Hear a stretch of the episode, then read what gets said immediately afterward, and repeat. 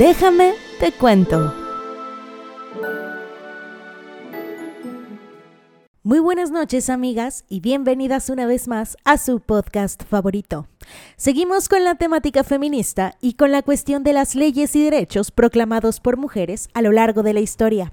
El día de hoy tenemos un caso muy especial porque creo que todos han escuchado hablar de esta señora, pero no muchos conocen su historia. Así que déjame te cuento de Evita. Eva María Duarte, más conocida como Eva Perón o Evita, fue una política y actriz argentina, primera dama de la Nación de Argentina durante la presidencia de Juan Domingo Perón entre 1946 y 1952, además de ser presidenta del Partido Peronista Femenino y de la Fundación Eva Perón. Vamos a hablar primero de la infancia de esta señora y luego pues nos vamos a ir, ya saben, ¿no? Todo el recorrido, sí saben cómo funciona una biografía, ¿no? Bueno, Juan Duarte, el padre de Eva, mantenía dos familias, una legítima en Chivilcoy y otra considerada ilegítima a la cual pertenecía Eva. Se trataba de una costumbre generalizada en el campo para los hombres de clase alta tener dos familias. Todo esto se supone que es antes de los años 40, ¿no? Como que era más común antes de los años 40, pero no, no, no, a mí no me van a dar a tole con el dedo, o sea, hasta el día de hoy se tiene esa clase de costumbres medias feas, ¿eh? Pero bueno, Eva vivió en el campo hasta 1926. Estas circunstancias de su niñez y las condiciones de discriminación de los primeros años del siglo XX la marcaron profundamente. En aquella época, la ley argentina establecía una serie de calificaciones infames para las personas que sus padres pues no habían contraído matrimonio, ¿no? Entonces, ellos eran llamados de manera genérica como hijos ilegítimos o hijos naturales. De hecho, esto es algo que también se aplicaba en México. Una de estas calificaciones era la de hijo adulterino, lo cual ya suena un poquito más feo, la verdad. Em, y de hecho, la ley demandaba que se hacía constar de que en el acta de nacimiento del niño si había nacido dentro de un matrimonio o fuera del matrimonio, lo cual también como que siento que no tiene el como pa' qué, pero bueno. El 8 de enero de 1926 fallece el padre de Eva en un accidente automovilístico. La familia entera viaja a esa ciudad para poder asistir al velatorio. Pero la otra familia le prohíbe la entrada en medio de un gran escándalo. Gracias a la mediación de un hermano político de su padre, quien era por ese entonces intendente de Chivilcoy, pudieron acompañar el cortejo hasta el cementerio y asistir al entierro. Muerto el padre de la familia, Eva quedó económicamente desprotegida. Juana, su madre, que por cierto se me hace como muy cagado que sus papás eran Juan y Juana, pero bueno, prosigamos. Esta señora, junto con sus hijos, se vieron obligados a dejar de vivir en la estancia, la cual era como la casita que les había puesto Juan Duarte, ¿no? El papá de Eva. Pero pues a la muerte de este fue como de, ok, pues ya no tenemos dónde vivir, ¿qué hacemos? Resulta que ellos decidieron mudarse a un poblado llamado Los Toldos, habitando en una pequeña casa de dos cuartos ubicada a las afueras del pueblo. Hoy en día es un museo, en donde su madre comienza a trabajar como una costurera para poder mantener a sus hijos. Al año siguiente, Eva ingresa a la escuela primaria, la cual cursó con dificultades, debiendo de repetir el segundo grado en 1929, cuando contaba con 10 años. Sus hermanas han contado que ya por ese entonces mostraba su gusto por la declamación dramática y sus habilidades como malabarista. En 1930, su madre decidió mudar a la familia a la ciudad de Junín. Eva tenía por ese entonces 11 años. Ahí comenzaron a prosperar sobre la base del trabajo de su madre y a medida que la situación económica de la familia fue mejorando debido al trabajo de los hijos mayores, sobre todo el de Juan, como vendedor de una empresa de artículos de tocador, los Duarte se mudaron primero en 1932 a una casa más amplia en donde Juana organizó un comedor hogareño para el almuerzo, lo cual me imagino yo que se, vaya, su, su traducción es fonda, quiero pensar, pero bueno. Em, después de esto se volvieron a mudar en 1933 y finalmente en 1934 fue su última mudanza. En el pueblo de Junín afloró la vocación artística de Eva. En la escuela, en donde no tenía mayores dificultades, a excepción de en matemáticas, no la culpo. Sinceramente no la culpo. Se sabe que Giseli no puede con las ciencias exactas, pero bueno. Eh, Eva se destacaba abiertamente por la pasión que mostraba por la declamación, la actuación y la participación en cuanto espectáculo se organizase en la escuela, en el Colegio Nacional, en el cine del pueblo o en las audiciones radiales. Ahí fue en donde participó por primera vez en una obra de teatro, una realización estudiantil llamada Arriba Estudiantes. También actuó en otra obra teatral que se llama Cortocircuito. Esto fue con el fin de recaudar fondos para una biblioteca escolar.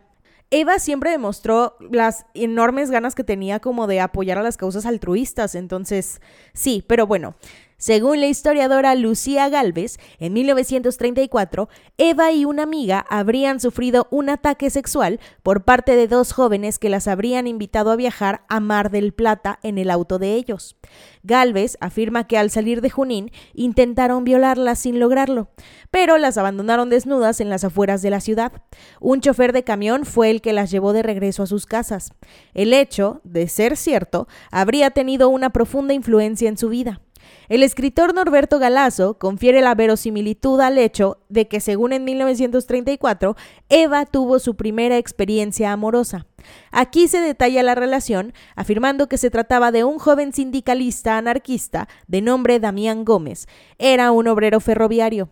Poco después de iniciar su relación, fue detenido y enviado a Buenos Aires, en donde murió víctima de la tortura policial, sin que a Eva se le permitiera visitarlo en la cárcel.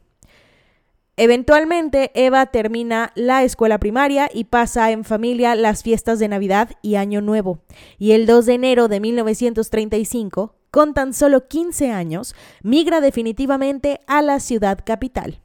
Eva llega a Buenos Aires el 3 de enero.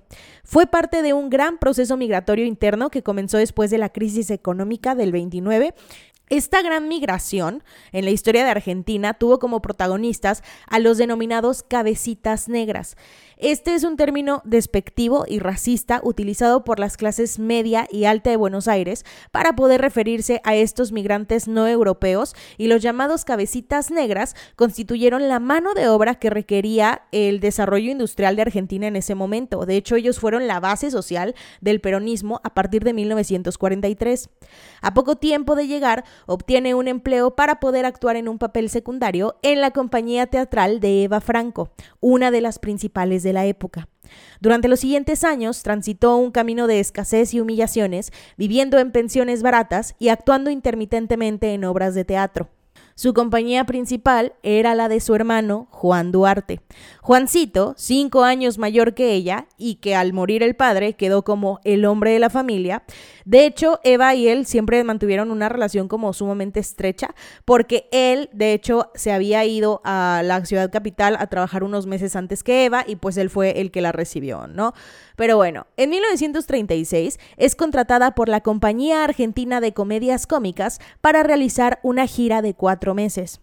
Lentamente, Eva fue logrando un cierto reconocimiento, participando primero en películas como actriz de segunda línea.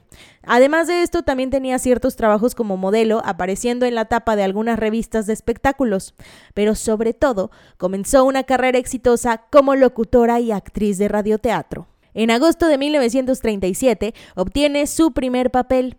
La obra que se transmitía por Radio Belgrano se llamaba Oro Blanco. En abril del 38, con 19 años, Eva logró encabezar el elenco de la recién creada Compañía de Teatro del Aire. El primer radioteatro que puso en el aire la compañía fue Los Jazmines del 80. Poco antes, en marzo de ese año, la Asociación Argentina de Actores había aprobado su solicitud, recibiendo al año siguiente su carnet que la acreditaba como una afiliada. Ese año dio el salto definitivo a la estabilidad económica al ser contratada por la compañía Candilejas. El 3 de agosto de 1943 fue una de las fundadoras y primera presidenta de la Asociación Radial de Argentina, este primer sindicato de los trabajadores de la radio. En los primeros días de 1944, Eva conoce a Juan Perón. En esa época, Argentina estaba atravesando por un momento crucial de transformaciones económicas, sociales y políticas. Económicamente, en el país en los años anteriores habían cambiado completamente la estructura productiva debido a un gran desarrollo de la industria. En 1943, la producción industrial había superado a la producción agropecuaria por primera vez. Socialmente, el país estaba viviendo una gran migración interna del campo a la ciudad, empujada por el desarrollo industrial.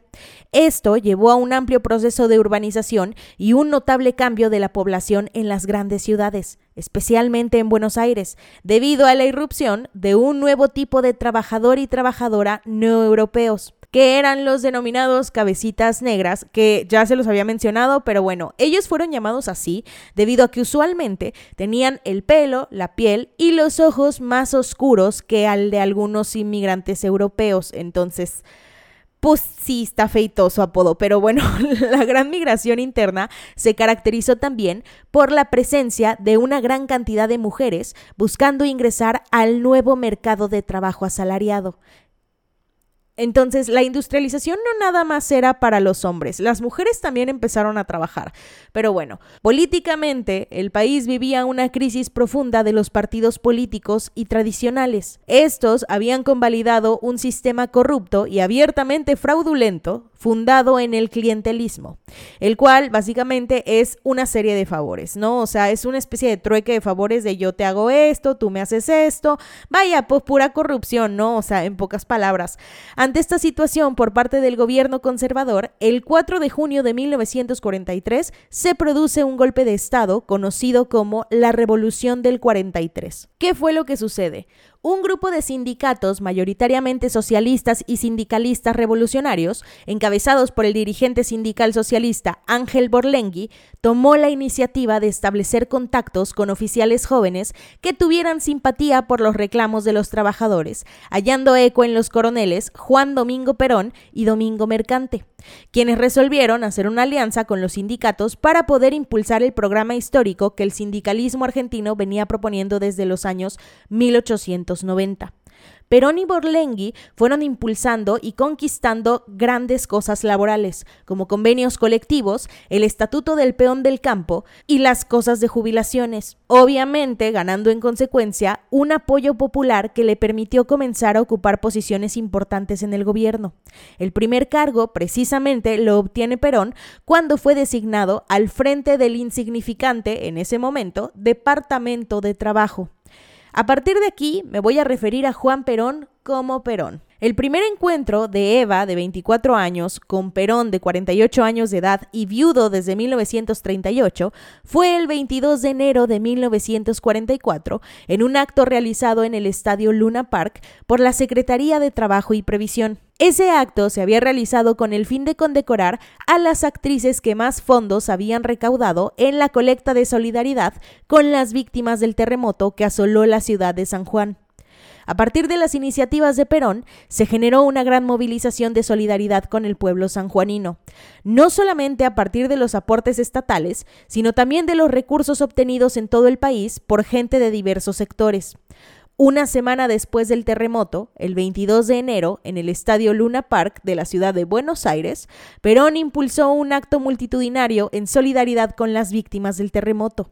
Y ahí hubo un encuentro público con Evita, quien convocada por la Secretaría de Trabajo y Previsión había participado junto a varios de los artistas de la ayuda de los damnificados. Para febrero, Perón y Eva ya estaban viviendo juntos. Él se muda a un departamento contiguo al de ella en la calle Posadas. Mientras tanto, Eva seguía desarrollando su carrera artística. El año de 1945 fue clave para la historia argentina. La confrontación se agudizó entre el peronismo y el antiperonismo. Si ustedes se preguntan qué es el antiperonismo y qué es el peronismo, pues vayan a escuchar el capítulo de dictadores, específicamente el de Jorge Rafael Videla, ¿ok? Porque yo ya lo expliqué y no me voy a volver a meter en ese pedo. ¿Va? Bueno, prosigamos. A lo largo del año, hasta los sucesos de octubre, el movimiento antiperonista se iría haciendo cada vez más fuerte. Evita, por su parte, continuaba trabajando en la radio y en el cine. En abril, de hecho, comienza la filmación en Córdoba de una película llamada La Pródiga, en la cual había conseguido su primer papel protagónico. El rodaje termina en septiembre y cuando aún estaba en proceso de postproducción, estalla el golpe de Estado. Esto provoca la renuncia forzada de Perón. En estas circunstancias, y ya lanzada la campaña electoral, Perón solicitó a los estudios San Miguel que postergaran el estreno hasta después de las elecciones, aunque tampoco se estrenó después de eso. Recién se exhibiría públicamente el 16 de agosto de 1984. El 8 de octubre a la noche se produce un golpe de Estado dirigido por el general Ábalos que exigió de inmediato y obtuvo la renuncia de Perón al día siguiente. Durante una semana, los grupos antiperonistas estuvieron en control del país, pero no se decidieron a tomar el poder. Perón y Eva permanecieron juntos circulando por diversas casas, entre ellas una que fue la de Elisa Duarte, que es la segunda hermana de Eva, hasta que el 12 de octubre Perón es detenido en el departamento de la calle Posadas y confinado en la cañonera Independencia que zarpó hacia la isla San Martín García. Por ese entonces parecía que Perón había sido definitivamente desplazado de la actividad política y que en el mejor de los casos se retiraría con Eva a vivir en la Patagonia. Sin embargo, a partir del día 15 de octubre, los sindicatos comenzaron a movilizarse para exigir su libertad hasta desencadenar la gran manifestación del 17 de octubre. Esto finalizó en su liberación y provocó la recuperación de posiciones en el gobierno que tenía la alianza militar sindical. Además de eso, abrió el camino para la victoria en las elecciones presidenciales. Eva comienza abiertamente su carrera política acompañando a Perón como su esposa en la campaña electoral con vistas a las elecciones presidenciales del 24 de febrero de 1946. La participación de Eva en la campaña de Perón era una novedad histórica para la política argentina. En aquel momento, las mujeres carecían de derechos políticos y las esposas de los candidatos tenían una presencia pública muy restringida. Básicamente eran apolíticas, ya saben, ¿no? Porque esas cosas son de hombres. Pero bueno, desde el principio del siglo, grupos feministas habían reclamado sin éxito el reconocimiento de los derechos políticos para las mujeres. En general, la cultura machista dominante consideraba una falta de feminidad que una mujer opinara de política. De hecho, esto no ha cambiado mucho. Argentina es un país con una cultura machista increíblemente arraigada. O sea, y digo, no, no es como porque nosotros nos queramos tirar en el pie. No, o sea, no cantamos mal las rancheras. Pero bueno, ahorita estoy intentando criticar otro país que no sea el mío. ¿Me permiten tantito? Bueno, el chiste es que Eva, ¿no? Ya sabemos, la esposa y todo lo que ustedes quieran, fue una persona que estuvo al tanto de todo lo que sucedía en la candidatura presidencial de su marido. Además de eso, es la primera en acompañar a su esposo durante la campaña electoral. ¿Por qué tiene relevancia esto? Bueno, antes la esposa, como ya mencioné, no importaba, pero ahora pareciera que cuando alguien se postula para algo, hacen campaña juntos. Incluso si la persona que se postula es insoportable, la actitud del cónyuge, porque así se pronuncia, por cierto, cónyuge y no cónyuge, como he escuchado a muchas personas y la verdad me da una embolia cada vez que yo lo oigo. Pero bueno, ok, el esposo o la esposa puede remediar el hecho de que el postulante sea insoportable. ¿No? Y de hecho lo podemos observar con ejemplos mexicanos como Enrique Peña Nieto, que se casó con una actriz de telenovela, ¿no? La Gaviota, que en realidad no se llama La Gaviota, se llama Angélica Rivera, pero es que años antes protagonizó una novela buenísima, por cierto, que se llama Destilando Amor y pues su apodo en esa novela era La Gaviota, ¿no? Pero bueno, también por ejemplo la popularidad de Mariana Rodríguez Cantú, que para quienes no la ubiquen es la esposa de Samuel García, que es gobernador de Nuevo León, y de hecho ella tiene un peso importantísimo en la campaña política de su marido. No quisiera decir que ganó por ella pero siento que sí tiene mucho que ver. En fin, el chiste es que Evita fue precursora de hacer campaña junto con su marido Juan Perón, el cual, por cierto, venía proponiendo desde julio de 1945 que había que reconocer el derecho al voto de las mujeres. Pero pocos meses después, la Asamblea Nacional de Mujeres, presidida por Victoria Ocampo y otros sectores conservadores, se opusieron. Evita quería participar en la política, De hecho, durante la campaña electoral, ya en ese momento era evidente que su intención era desempeñar un papel político autónomo, incluso aunque las actividades políticas estuvieran prohibidas para las mujeres. Esta visión que ella tenía de su papel en el peronismo fue expresada claramente en su primer discurso por radio, pronunciado el 27 de enero de 1947 y dirigido a la mujer argentina. Y cito, vosotras mismas, espontáneamente, con esa cálida ternura que distingue a las camaradas de una misma lucha, me habéis dado un nombre de lucha. Evita. Prefiero ser solamente Evita a ser la esposa del presidente. Si ese Evita es pronunciado para remediar algo en cualquier hogar de mi patria.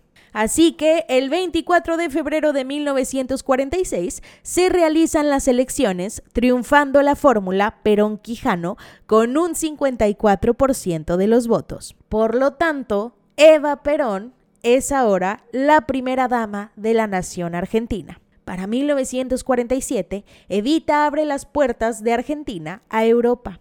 Invitada oficialmente por el gobierno español, inicia una gira que la lleva por ese país Italia, Francia, Suiza, Portugal, Mónaco, Brasil y Uruguay. Ahora, en esos momentos, España estaba bajo la dictadura de Francisco Franco. A mediados de 1947, los españoles tenían derecho a una ración diaria de un pan de entre 100 y 150 gramos.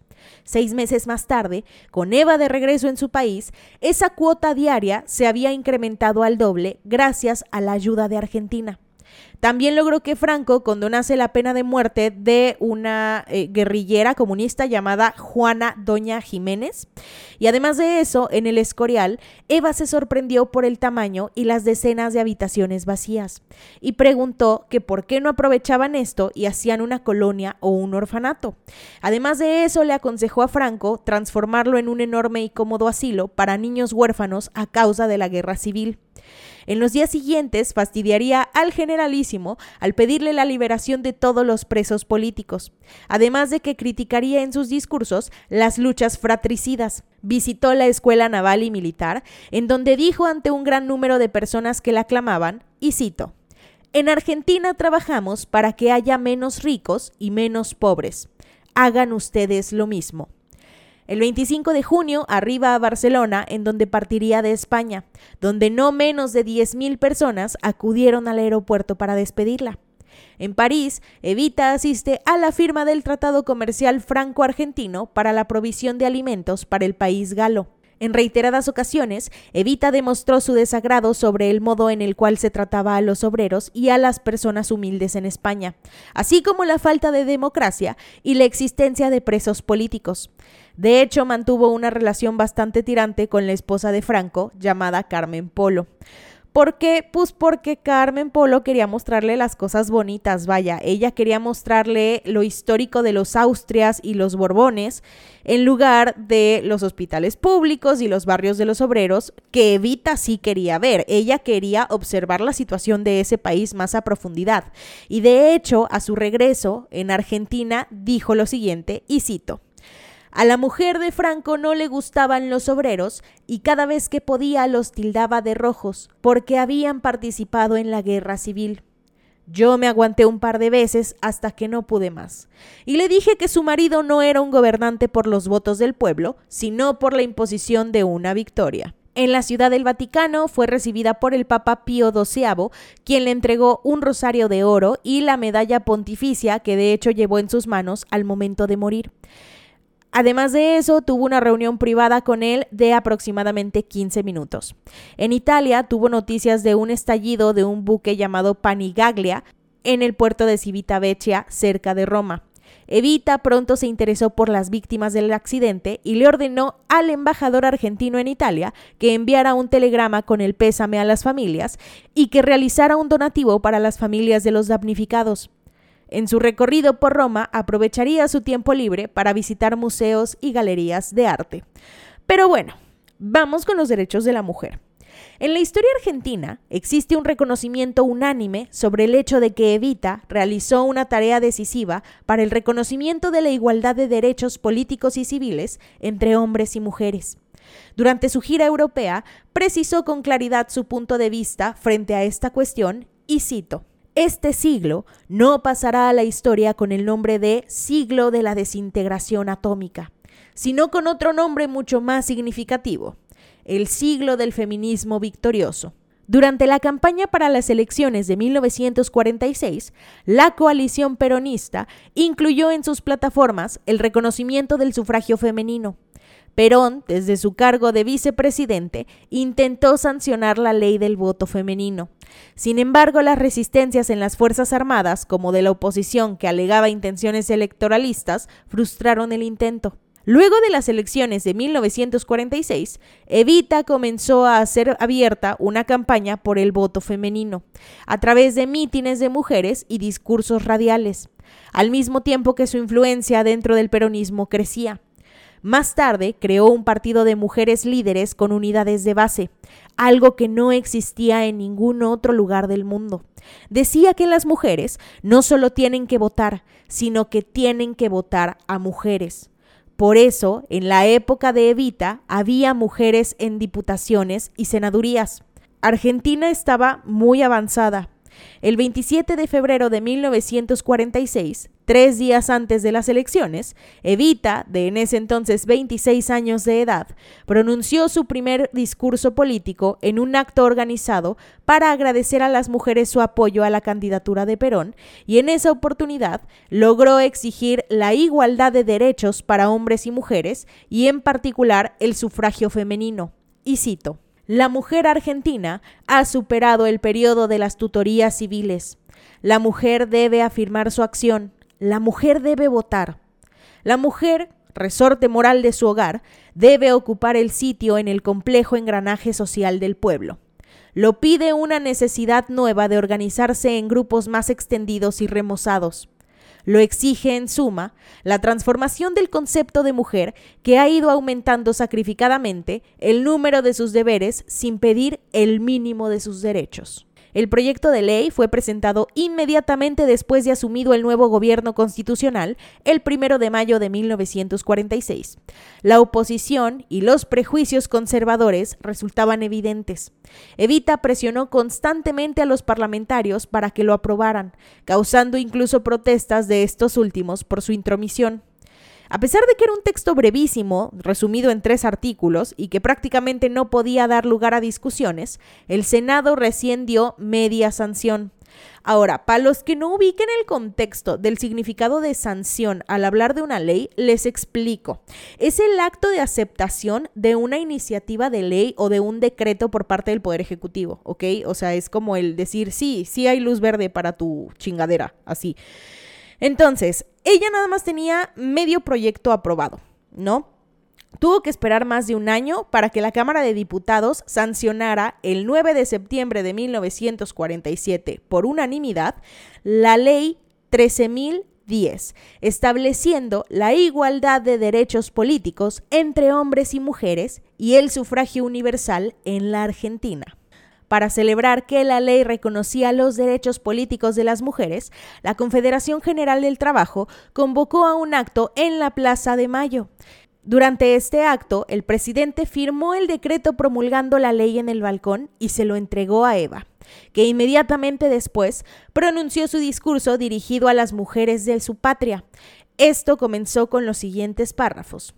Mujeres de mi patria, Recibo en este instante de manos del gobierno de la nación la ley que consagra a nuestros derechos cívicos, y lo recibo ante vosotras con la certeza de que lo hago en nombre y representación de todas las mujeres argentinas, sintiendo jubilosamente que me tiemblan las manos al contacto del laurel que proclama la victoria. Aquí está, hermanas mías, resumida en letra apretada de pocos artículos, una historia de largas luchas, tropiezos y esperanzas.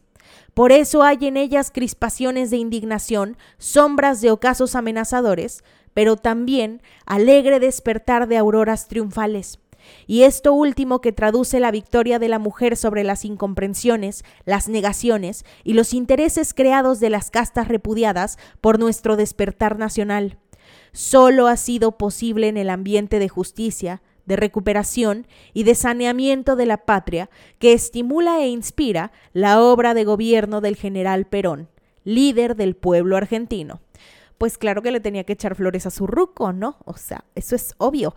En 1949, Eva Perón busca incrementar la influencia política de las mujeres, fundando el Partido Peronista Femenino. Este estaba dirigido exclusivamente por mujeres y era totalmente autónomo del movimiento estaba organizado a partir de unidades básicas femeninas que se abrían en los barrios, pueblos y sindicatos, canalizando la militancia directa de las mujeres.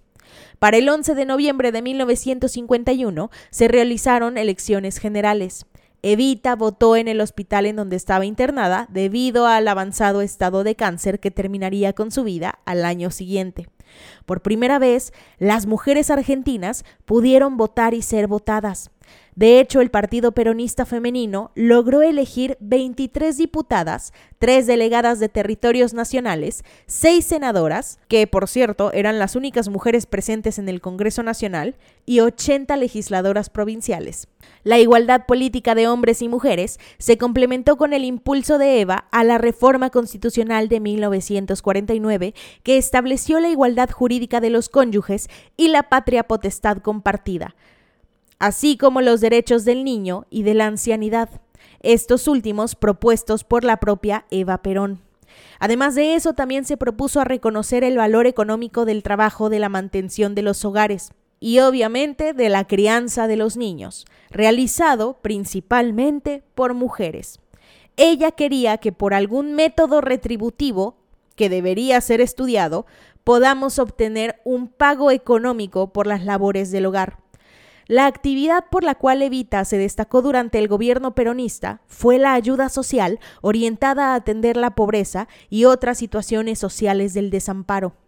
El 8 de julio de 1948 se crea la Fundación Eva Perón, el cual desarrolló una gigantesca tarea social que llegó prácticamente a todos los niños, ancianos, madres solteras y madres que eran el único sustento de una familia estos pertenecientes a los estratos carenciados de la población. Eva explicó cuál era su enfoque sobre la acción social, dándole prioridad a la personalización y dignificación inclusiva de los sectores vulnerables.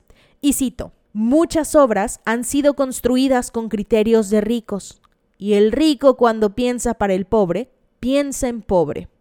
Otras han sido hechas con criterio de Estado, y el Estado solo construye burocráticamente, vale decir con frialdad, en la cual está ausente el amor. Andrea Venturini, que trabajó como psicóloga para la Fundación de Eva Perón, dice lo siguiente.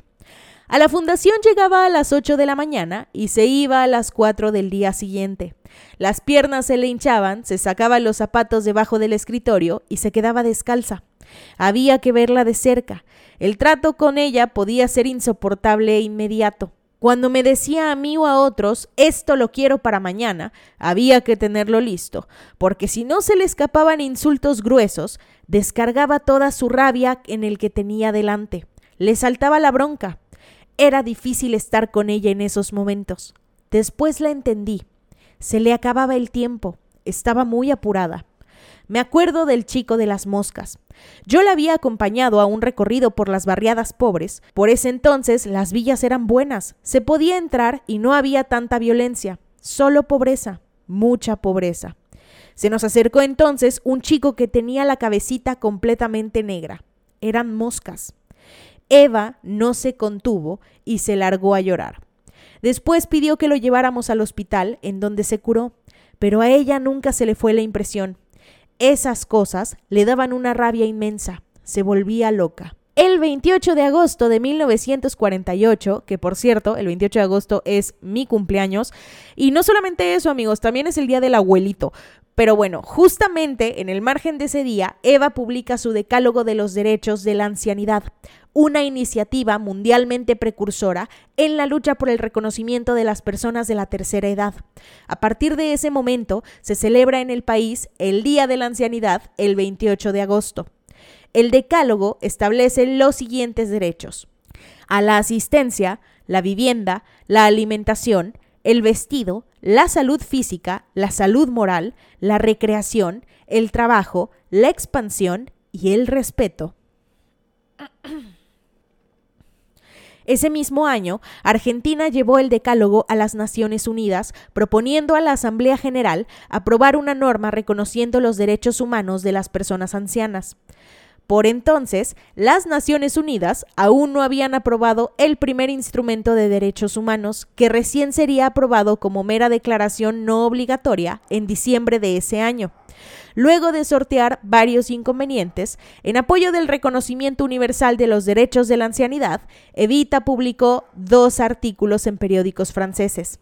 El primero es El mundo no puede ser insensible a la suerte de los ancianos y el segundo es Emoción cristiana y justicia social. Los derechos de la ancianidad, elaborados por Evita y propuestos por Argentina, finalmente no fueron incluidos en la Declaración Universal de los Derechos Humanos, ni aprobados como una declaración complementaria.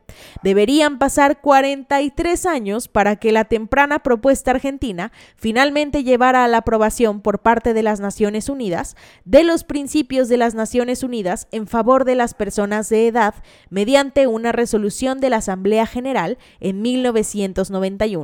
Las elecciones generales de 1951 fueron la primera vez que las mujeres pudieron presentarse no solamente a votar, sino como candidatas. Debido a su gran popularidad, la Confederación General del Trabajo propuso la candidatura de Evita al cargo de vicepresidenta de la Nación, acompañando a Perón, un hecho que no solamente implicaba llevar a una mujer al Poder Ejecutivo Nacional, sino fortalecer al sector sindical en el gobierno peronista. La audaz jugada desató una aguda lucha interna en el peronismo e intensas gestiones de los grupos de poder, en las cuales los sectores conservadores presionaron fuertemente para evitarlo. Simultáneamente con este proceso, Evita desarrolló un cáncer de cuello de útero que acabaría con su vida en menos de un año. Al momento de realizarse las elecciones, el 11 de noviembre de 1951, Evita hacía seis días que había sido operada por el avanzado cáncer de útero que la afectaba, debiendo votar en la cama del hospital en el cual estaba internada.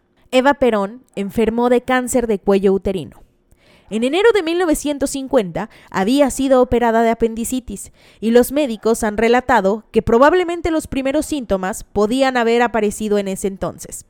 Desde 1946, según relató Raúl Salinas, un funcionario de la comuna porteña, Eva sufría desmayos y quebrantos, pero se resistía a parar. En agosto de 1949, Eva había confesado a un coronel de apellido Clark, agregando que en el último año había perdido más de 10 kilos. La enfermedad de Evita trascendió y las embajadas extranjeras, como España y Alemania, ofrecieron sus mejores médicos para que la trataran. Aunque fue sometida a un tratamiento de radioterapia de mil voltios, a los tres meses hubo una recaída. El 15 de octubre de 1951 publicó su libro La razón de mi vida y más tarde se publicaría Mi mensaje, su último libro. Ya muy avanzado el cáncer de útero, el 6 de noviembre de 1951 fue intervenida quirúrgicamente por el famoso médico oncólogo estadounidense George Pack en el Hospital Policlínico Presidente Perón. Luego de varias sesiones de radioterapia, el 18 de julio de 1952 entró en coma. Murió a la edad de 33 años el 26 de julio de 1952. El certificado de fallecimiento indica de hecho que falleció a las 8.25. Algunas publicaciones sostienen que falleció algunos minutos antes de esto. A las 21.36, el locutor leyó por la cadena de radiodifusión lo siguiente cumple la Subsecretaría de Informaciones de la Presidencia de la Nación el penosísimo deber de informar al pueblo de la República que a las 20:25 horas ha fallecido la señora Eva Perón, jefa espiritual de la Nación. Los restos de la señora Eva Perón serán conducidos mañana, en horas de la mañana, al Ministerio de Trabajo y Previsión, en donde se instalará la capilla ardiente. Tras su muerte se declararon tres días de paro y además de eso se le declaró como mártir del trabajo. Se solicitó al gobierno nacional que decrete los máximos honores y declaró duelo por 30 días, a la vez que dispuso un paro de actividades que no afectaría los servicios indispensables por 48 horas en todo el país. También, a pedido de la Central Obrera, la capilla ardiente se instaló en la actual legislatura porteña. Inmediatamente, el pueblo comenzó a concentrarse en los alrededores al mismo tiempo que llegaran las primeras flores. En menos de 24 horas hubo 18.000 coronas florales. El Poder Ejecutivo decretó dos días de duelo nacional y el féretro llegó a la planta principal del Congreso, en donde fue colocado en el centro del hall de honor. Ante los grandes ventanales que dan a la avenida Diagonal Sur, se colocaba una enorme bandera nacional cruzada con un crespón. A los costados ardían grandes cirios en dos candelabros y otras velas más retiradas a un lado de la bandera argentina. Durante los trece días de velatorio, el presidente Perón llegaba a primera hora de la mañana y permanecía hasta cerca de la medianoche. Tal fue la demanda de flores que las florerías de la capital federal y alrededores acabaron su provisión. Al día siguiente, en varios aviones se mandaron a traer de Chile grandes cantidades de flores, pero ese mismo día se agotaron.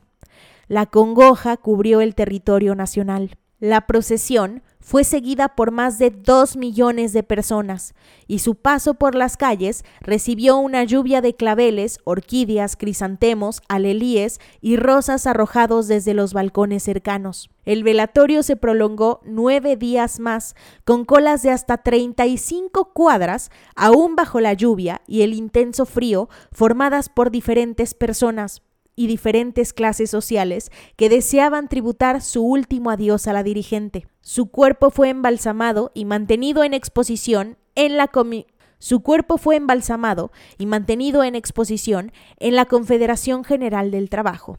Mientras tanto, el gobierno empezó las obras al monumento del decamisado, que ya había sido proyectado con una base de la idea de Evita, y que ésta sería su tumba definitiva.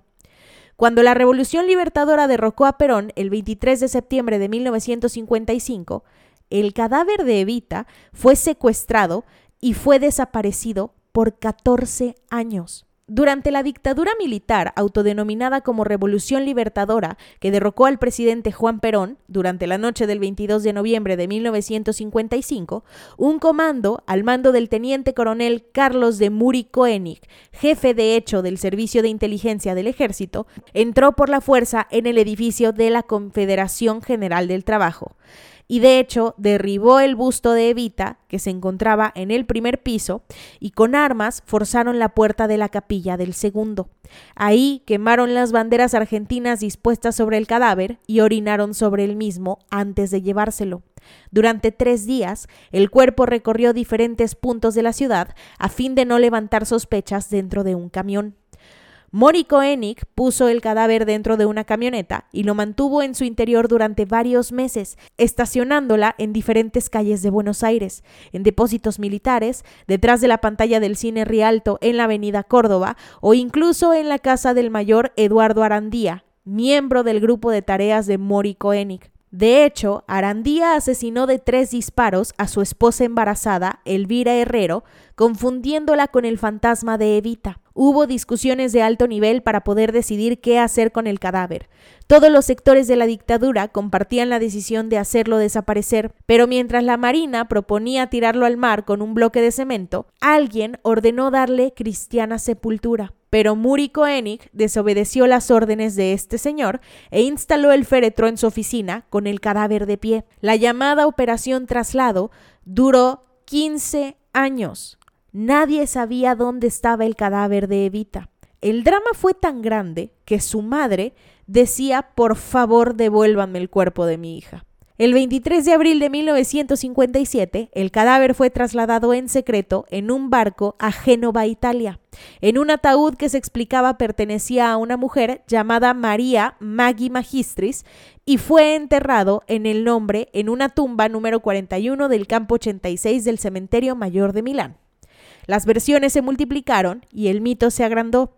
Hay versiones que sostienen que los militares mandaron a realizar tres copias de la cera de la momia que enviaron a otro cementerio italiano, uno en Bélgica y otro en Alemania. Para 1970, la organización guerrillera de los montoneros secuestró a un señor que también estaba a cargo de proteger el cuerpo de Evita y entre otras cosas apareció el cadáver. Para septiembre de 1971, el general Lanús, dictador de ese entonces del país, le ordenó al coronel Cabanillas organizar el operativo Retorno. El cuerpo de Evita fue entonces desenterrado de la tumba clandestina en Milán y devuelto a Perón en la Puerta de Hierro de Madrid. En tal acción participó el embajador argentino en España.